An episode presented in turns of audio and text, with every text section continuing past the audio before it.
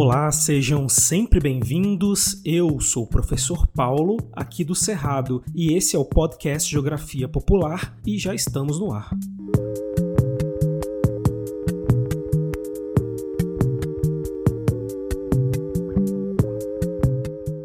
E aí, turma, espero que vocês estejam todos muito bem por aí. Agora é hora de dar aquela parada no seu dia, respirar e se concentrar para a aula de hoje.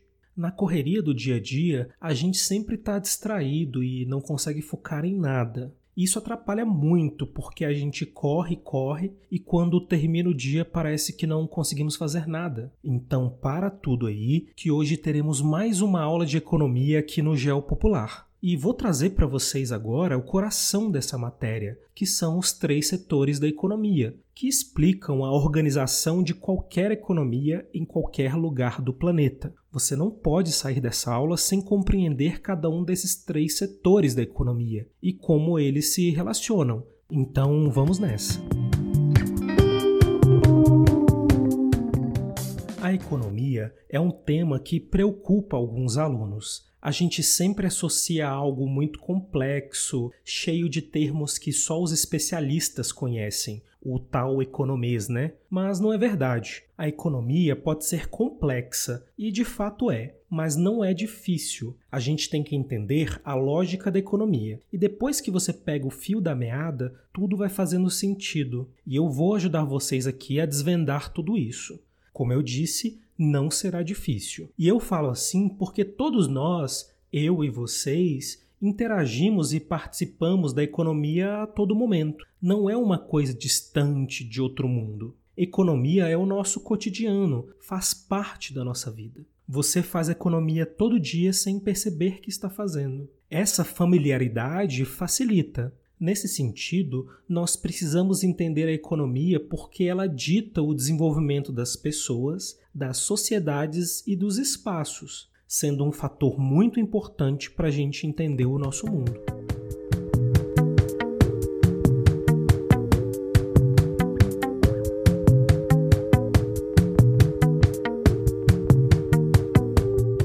Então vamos começar. Perceba, nós humanos precisamos extrair da natureza recursos para o nosso sustento, para a nossa sobrevivência, desde as necessidades mais essenciais até o mais efêmero, o luxo. A natureza oferece o ar que a gente respira, a água que a gente bebe, os solos que produzem comida, a madeira e a argila dos nossos telhados, o diamante que faz o colar das madames, o petróleo que faz os aviões voarem pelo mundo, tudo vem da natureza. Eu diria que somos reféns da natureza, completamente dependentes dos seus recursos naturais. Nesse sentido, a economia é justamente essa atividade de extrair, produzir e distribuir esses recursos para os membros das sociedades manterem suas vidas. Essa é a definição mais básica de economia. Fica claro que também somos dependentes da economia. Sem ela, não teríamos acesso aos recursos básicos e produtos que necessitamos e consumimos todo dia. Chamamos esses itens produzidos e consumidos de riquezas. Em outras aulas de economia aqui no podcast, eu trabalhei mais detalhadamente alguns conceitos apresentados aqui, como riqueza, recursos naturais. Vou deixar essas aulas na descrição aqui para vocês. É importante que confiram para entender melhor esse tema. Mas continuando a matéria, devemos entender que a economia é o trabalho ou a atividade de produzir riquezas. A economia produz riquezas que servem para abastecer e sustentar o nosso modo de vida. Porém, temos que ir mais fundo e analisar como a economia funciona nos seus detalhes, como ela se desenvolve, ou seja, de onde vem e como são produzidos os bens e os produtos que consumimos no nosso dia a dia. E para entender a dinâmica da economia, nós precisamos conhecer os três setores da economia.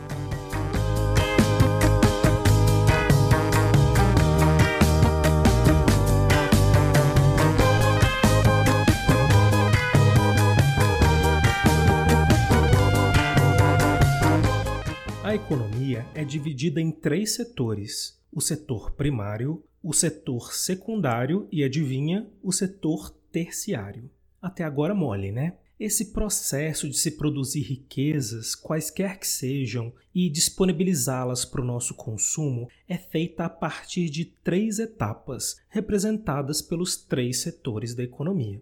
Precisamos então analisar cada um desses três setores. Começando pelo setor primário da economia, que está ligado aos espaços rurais, enquanto os setores secundário e terciário estão mais associados aos espaços urbanos. Essa é a primeira lição de hoje. O setor primário envolve a agricultura, a pecuária, que juntando podemos chamar de agropecuária, e também os extrativismos. A agricultura se refere à produção de vegetais, plantas que são usadas para nossa alimentação ou produção de matérias-primas, como o algodão, princípio ativo de remédios e até combustível. A agricultura vai muito mais além do que apenas produzir comida, que obviamente é essencial.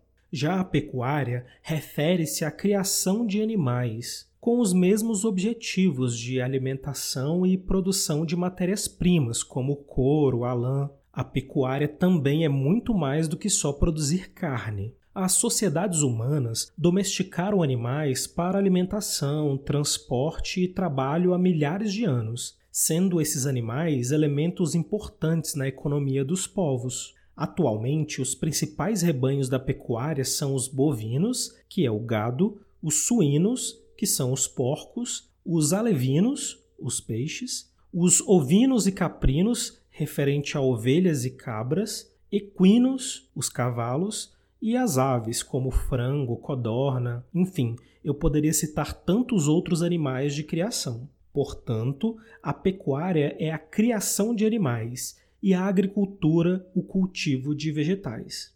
Contudo, além da agropecuária, o setor primário da economia compreende ainda os extrativismos, que tem três tipos: o extrativismo animal, o extrativismo vegetal e o extrativismo mineral. Vamos a cada um deles. O extrativismo mineral é a mineração, ou seja, a extração de rochas, metais e cristais do subsolo terrestre. Essa é uma atividade econômica historicamente praticada no nosso país. Todo mundo vai se lembrar da Era do Ouro no Brasil do século XVIII. Essa era acabou, mas hoje a mineração continua muito ativa, embora constantemente de mãos dadas com crimes ambientais, como o Brumadinho em Minas Gerais, ou a contaminação de rios da Amazônia com mercúrio e outros químicos pesados da mineração, atingindo violentamente povos tradicionais da floresta. É claro que nem toda atividade mineradora é criminosa. A mineração é um setor econômico importante para o Brasil. Gera receitas volumosas, muitos estados brasileiros dependem dessa produção e temos grandes empresas do setor, com a produção concentrada no sul do Pará, em Minas Gerais e no Mato Grosso do Sul. Pulando para os próximos, temos também o extrativismo vegetal e animal que são comumente confundidos com a agropecuária, e você não pode cair nessa porque são coisas diferentes. O extrativismo animal é a caça, ou seja, quando extraímos o animal diretamente da natureza. Quando você vai num rio e pesca um peixe, por exemplo, você não está praticando a pecuária, pois você não criou o peixe, apenas extraiu da natureza. Portanto, você praticou um extrativismo animal. Se você tivesse um tanque onde você criaria os peixes com ração, vacinação, aí sim se configuraria uma pecuária. O extrativismo animal compreende a caça e a pesca e é culturalmente praticado aqui no Brasil. Eu já rodei pelo país e já vi o pessoal comer de tudo: tatu, jacaré, capivara, a cobra sucuri, verdadeira, que é tipo uma pomba. A turma come de tudo. No entanto, é importante a gente repensar essas práticas porque elas têm produzido impactos negativos nas populações desses animais. Finalmente, temos o extrativismo vegetal, que segue a mesma lógica. Ocorre quando extraímos recursos vegetais direto da natureza. Por exemplo, no Pará é muito comum o extrativismo do açaí, que eu amo de paixão e eu imagino que vocês também. Mas o açaizal ele é nativo da floresta amazônica. Essas vegetações sempre estiveram lá naturalmente, não precisaram ser plantadas. Os extrativistas apenas coletam os frutos do açaí na selva. Dessa maneira, não se pode dizer que houve agricultura do açaí, mas sim um extrativismo vegetal. A agricultura só se aplica quando há a preparação da terra, o plantio, o cuidado com os vegetais para só depois ter a colheita. Porém, o extrativismo vegetal apenas colhe as plantas que já estão disponíveis no meio ambiente. Para você diferenciar uma vegetação natural de uma vegetação plantada por seres humanos, tem um jeito bem simples. Basta você observar a organização das plantas. Os seres humanos sempre trabalham o espaço geográfico de forma geométrica, ou seja, quando você ver uma plantação humana, ela sempre vai estar numa sequência geométrica, seja em forma de linhas, com uma planta exatamente ao lado da outra, todas muito bem organizadas, ou de forma circular, como nos pivôs de irrigação. Já a vegetação natural, ela é caótica. As plantas estão espalhadas pelo território de forma aleatória, não há uma sequência lógica, geométrica. E esse é um jeito fácil e rápido de você identificar se uma área é natural ou humanizada. Para resumir, quando ocorre a criação ou cultivo, é agropecuária. Mas quando há somente a coleta ou caça, é um extrativismo vegetal ou animal. Deu para entender a diferença? A agricultura e o extrativismo vegetal se referem a plantas, mas não se confunda. No primeiro caso, há uma produção humana. Já o extrativismo vegetal aproveita os recursos já disponíveis e existentes na natureza. O mesmo vale para pecuária e extrativismo animal. Ambas têm a ver com o usufruto de animais. Contudo, na pecuária, a criação dos animais é controlada. Já no extrativismo animal, busca-se o animal livre no seu ambiente natural. Eu sou uma fruta gogóia. Eu sou uma moça. Eu sou calunga de louça. Eu sou uma joia.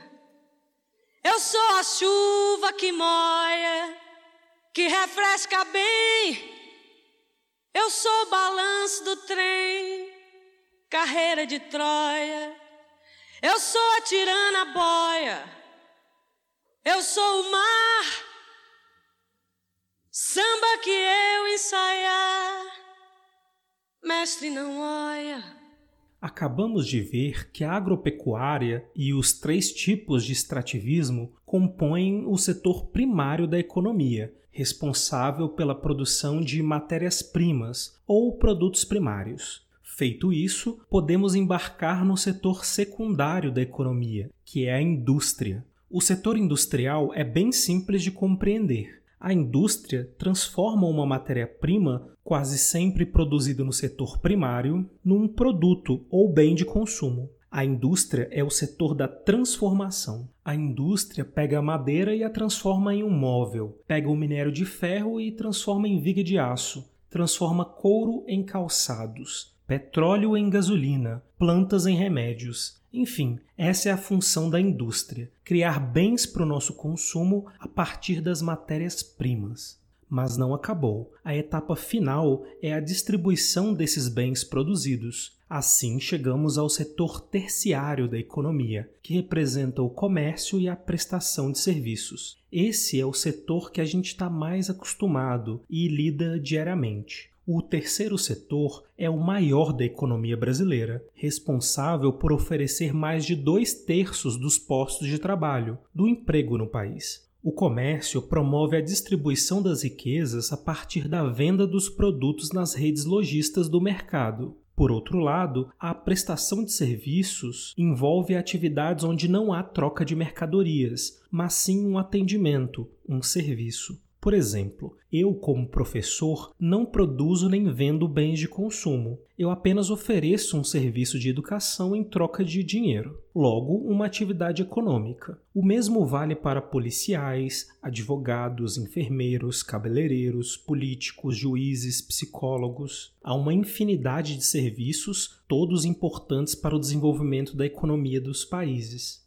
Pronto, Agora a gente tem estabelecido a lógica da economia. Para se produzir qualquer tipo de riqueza, você tem que seguir as três fases da economia. No setor primário, a extração de matérias-primas. O setor secundário transforma as matérias-primas em um produto. E o setor terciário distribui esses produtos a partir do mercado. É assim que funciona. Vamos para os exemplos para a gente entender melhor. Essa blusa que você está usando aí agora é um produto humano. Afinal, não existem blusas no meio natural. Blusa não dá em árvore, nem brota do chão. Ela teve que ser produzida pelo trabalho humano. Logo, houve uma atividade econômica. E o resultado dessa atividade sempre é a produção de uma riqueza, no caso, a blusa. Para a produção da blusa, a gente tem que seguir os três setores econômicos. Veja, para você ter sua blusa, antes de tudo teve que se produzir o algodão, lá no setor primário. O algodão faz parte da agricultura.